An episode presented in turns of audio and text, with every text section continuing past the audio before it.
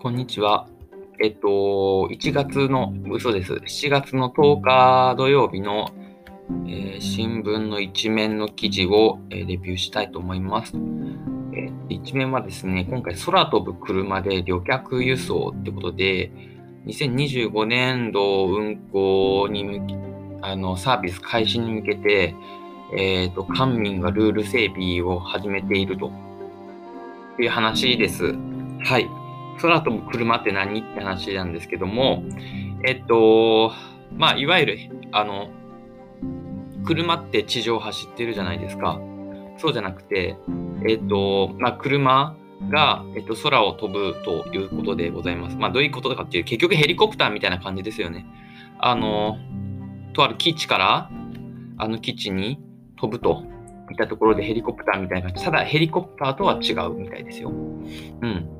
えーとまあ、そこら辺もですね、あの曖昧ではありますけれども、しっかりとですね、国土交通省が空飛ぶ車とは何ぞやっていうところも定義しているみたいなんで、まあ、その辺の話とかも含めてね、今回、今日は話させていただければと思っております。で、えっと、この空飛ぶ車って、まあ、これ夢物語みたいな話だと思うんですけども、あの2025年にですね、えっと、事業化を本気で考えていると。で、どういうプレイヤーがいるかというと、例えば JAL とか ANA とかですね、あとは住友商事とか日本系ですよね。で、海外で言うと、あの、機体で言うとボーイングとかですね、まあいろいろな会社が結構本気で、えっと、作っていると。で、日本もスカイドライブというですね、トヨタ自動車出身者が作った、えっと、会社があって、そこが、えー、この空飛ぶ車の開発をしているみたいですよ。で、ここ調べてみたら、なんか新、中途採用とかも募集してて、で結構事業規模も大きくなってきてるといったところが伺えますね。はい。ということで、あの、これ、本当夢物語みたいな話なんですけども、ほん、これ、本当にあり得るんじゃないかっていう。で、記事によると、モーガン・スタンレーが、で、あの、アメリカの証券会社になるのかな？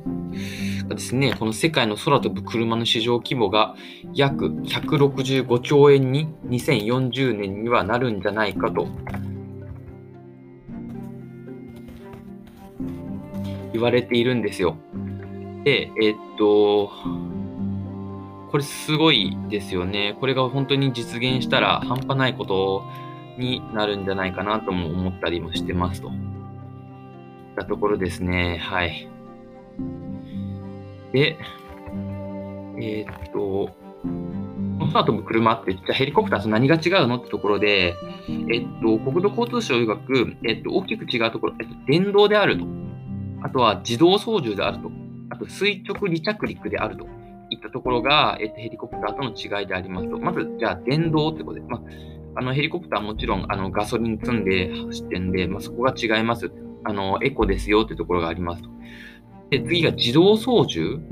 自動なんですよってことで、まあ、この辺もなんか確実、明確ではないっぽいんですけど、まあ、ヘリコプターもちろん操縦士がいるんですけど、この空飛ぶ車は自動そう、自動なんで、運転必要ないのかな？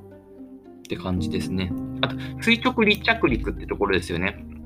これ結構大事で、ヘリコプターって、えっ、ー、と、基地にヘリポートに入るときに斜めに入っていって、斜めに、えーと、上昇していくらしいんですよね。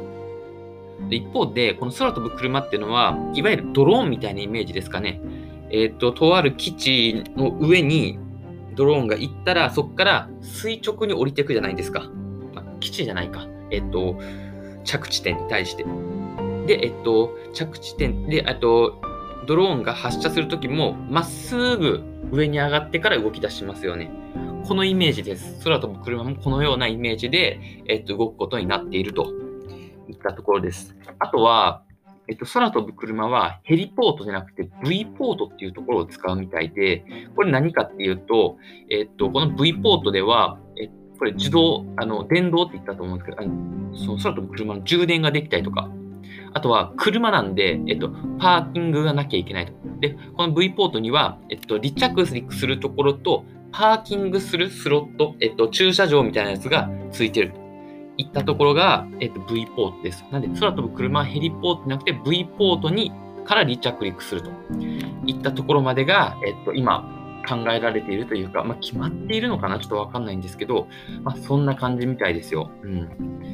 ってことで、えっと、まあ、空飛ぶ車とヘリコプターは違いますと。空飛ぶ車は、イメージとしては、えっと、人が乗るドローンみたいなイメージになるのかな？うん。そんな感じですね。はい。ってところが、えっと、確認できたところですと。はい。